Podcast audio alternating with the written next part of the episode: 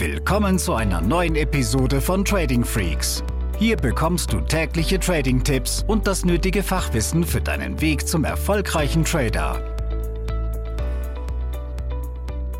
Willkommen zu einer neuen Podcast-Folge. Hier ist Tim von Trading Freaks und heute werden wir über ein aktuelles Thema sprechen. Das mache ich gar nicht so oft, denn meistens geht es mir darum, zeitlose Inhalte zu erstellen über Trading-Tipps oder Erfahrungen, die vor fünf Jahren galten, genauso wie heute und auch noch wahrscheinlich in den nächsten fünf Jahren. Aber wir haben eine verrückte Welt da draußen, gerade in, besonders jetzt in diesem äh, Moment. Wir haben geopolitische Spannungen, wir haben ein Inflationsthema und ich habe mich immer davor gesträubt, Dinge sehr negativ zu sehen. Mache ich auch bis heute nicht. Ich glaube, dass man mit einer gesunden Einstellung ähm, auch gesund durchs Leben kommt und Pessimismus sehr viel kaputt machen kann, auch gesundheitlich.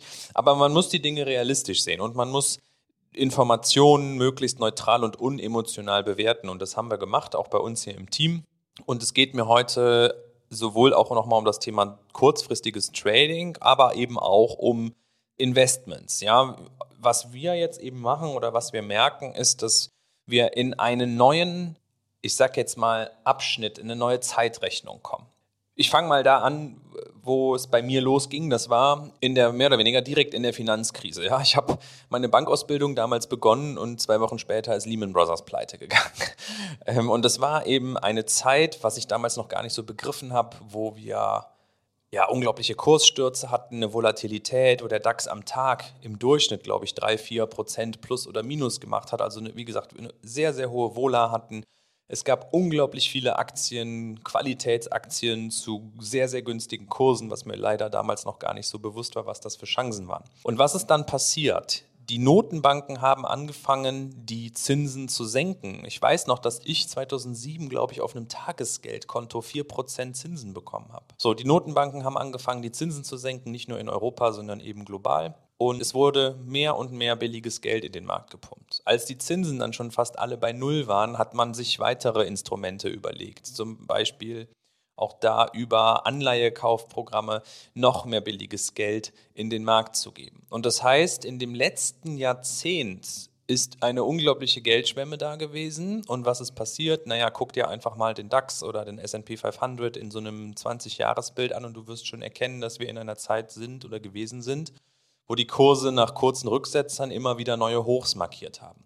War das wirtschaftlich gerechtfertigt? Nein, meiner Meinung nach nicht. Aber wir hatten eben sehr viel billiges Geld. Es gab kaum Alternativen für die großen Investoren außer den Aktienmarkt und natürlich hat sich das dann in steigenden Kursen wiedergespiegelt. So, jetzt kommen wir in das Jahr 2022 und wir haben zumindest mal zwei prägende Themen. Erstens Geopolitik. Die Notenbanken müssen die Zinsen jetzt wieder anheben, auch wenn sie es noch gar nicht wirklich wollen, weil wir in vielen Industrieländern eine, ich finde, schon fast galoppierende Inflation haben. Ja? Wenn da steht, wir liegen bei 5%, ist das generell schon gefährlich, aber ich glaube, dass die reale Inflation noch wesentlich höher ist.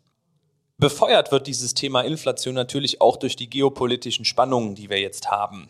Und da geht es mir jetzt nicht nur um die Gas- und Ölrechnung, ja, sondern wir werden diese Teuerung in, in sämtlichen Bereichen sehen. Denn es geht ja auch darum, dass Firmen, die zum Beispiel Güter hierhin transportieren, wie Lebensmittel, diese Transportkosten, diese höheren Kosten für Benzin, Diesel und Co. ja auch weitergeben müssen. Oder werden es über die Preispolitik weitergeben an den Endverbraucher. Das heißt, das wird meiner Meinung nach nichts Temporäres sein. Ich wüsste nicht, wie sie es in den Griff kriegen wollen.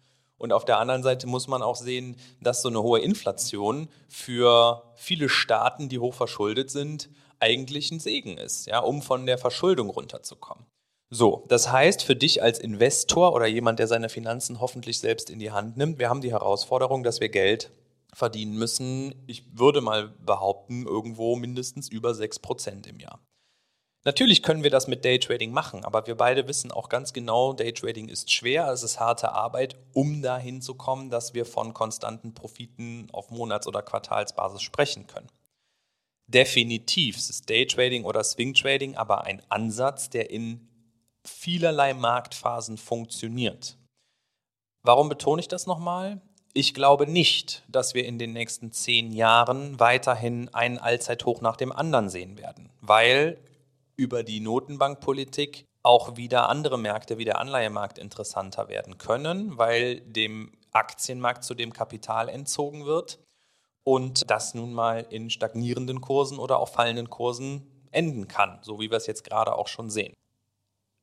Besonders betroffen von diesem Umschwung und vielleicht diesem Seitwärtstrend, der da jetzt im nächsten Jahrzehnt entstehen kann, sind natürlich die Tech-Aktien. Also das, was rund um Corona ziemlich gehypt wurde, ja, wie zum Beispiel so eine Zoom-Aktie oder ob es eine PayPal-Aktie ist, die ich übrigens beide auch im Depot habe, ähm, oder eben andere Dinge aus der Nasdaq, da kann es eben sein, dass wir uns jetzt nicht mehr so schnell erholen. Das sieht gerade nach günstigen Kursen auf, aus und ich habe auch zugekauft, aber es kann halt sein, dass wir hier sehr lange in Seitwärtsphasen verharren. Was kannst du also tun?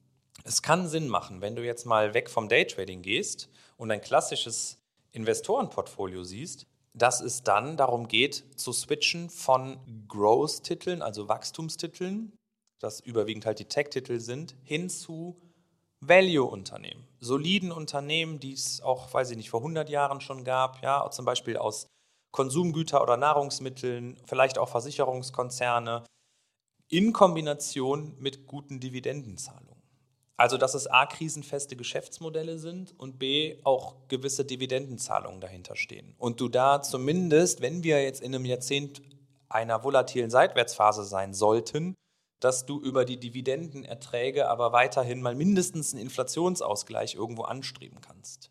Das ist also das eine, da also es ist keine Anlageberatung hier, das ist mir nochmal wichtig. Das ist nur das, was uns gerade bewegt und was wir für unsere Langzeitportfolios tun werden. Und genau das kannst du ja auch mal für dich überlegen gegebenenfalls Tech-Lastigkeit abzubauen, sich nicht nur auf ein oder zwei Währungsräume zu konzentrieren, sondern etwas globaler aufzustellen. Und natürlich das Zweite ist auch nochmal über das Thema Daytrading nachzudenken. Gerade bei uns ist es so, dass wir mit dem, was wir hier tun, jeden Tag ja aufs Neue den Markt bewerten. Oder dass wir uns aufs Neue Aktien oder Währungen raussuchen, die jetzt heute an diesem Tag interessant sind. Und wir können Long handeln und wir können Short handeln.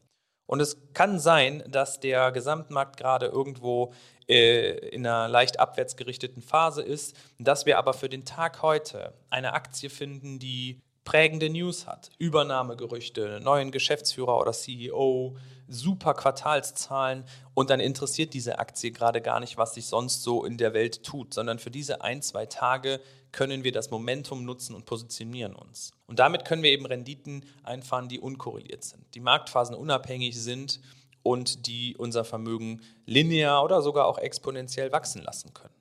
Das heißt, es gibt zwei Lösungen für das, was jetzt im nächsten Jahrzehnt auf uns zukommen kann. Ja, das ist das Thema ähm, Long- und Short-Trading, kurzfristig als Day-Trading oder auch längerfristig als Swing-Trading, das ist schwer. Ja? Das geht nicht einfach so von heute auf morgen. Da musst du auch nochmal einfach in dich und deine Weiterbildung investieren, mal mindestens Zeit mit einem vernünftigen Konzept wie bei uns, auch mit Geld. Ja? Das ist so.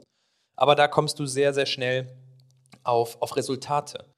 Und das Zweite ist eben, dass du über dein Langzeitportfolio guckst, auf dein klassisches Bankdepot, ja, vielleicht hast du es bei einer Online-Bank oder wo auch immer, wo es nicht ums kurzfristige Trading geht, sondern wo du einfach mal schaust, hey, kann ich da jetzt auch in zum Beispiel Dividendentitel investieren, die nicht so sehr unter der Inflationsproblematik leiden und ich werde dazu auch noch in Kürze ein YouTube-Video aufnehmen, wo ich das auch nochmal visualisiere, wo ich auch mehr Aktien nochmal ins Spiel bringen kann, die da vielleicht in Frage kommen. Deshalb, wenn du es noch nicht getan hast, abonniere auch neben dem Podcast unseren YouTube-Kanal. Da wirst du zu diesem Thema in den nächsten Tagen auch nochmal Input bekommen. Und wenn du generell Fragen hast, schreib uns einfach an. Ja? Team at tradingfreaks.com oder info at tradingfreaks.com oder über unsere Webseite. Da gibt es genug Möglichkeiten, um mit uns in Kontakt zu treten, wenn du sagst, hey, ich brauche hier mal Tipps oder ich möchte Infos haben zu dem, was ihr tut. Das machen wir gerne. Und damit wünsche ich dir ja, einen schönen Tag, gute Trades und bis zum nächsten Podcast. Diese Episode ist zu Ende. Abonniere diesen Kanal für noch mehr Trading-Tipps und schau vorbei auf tradingfreaks.com.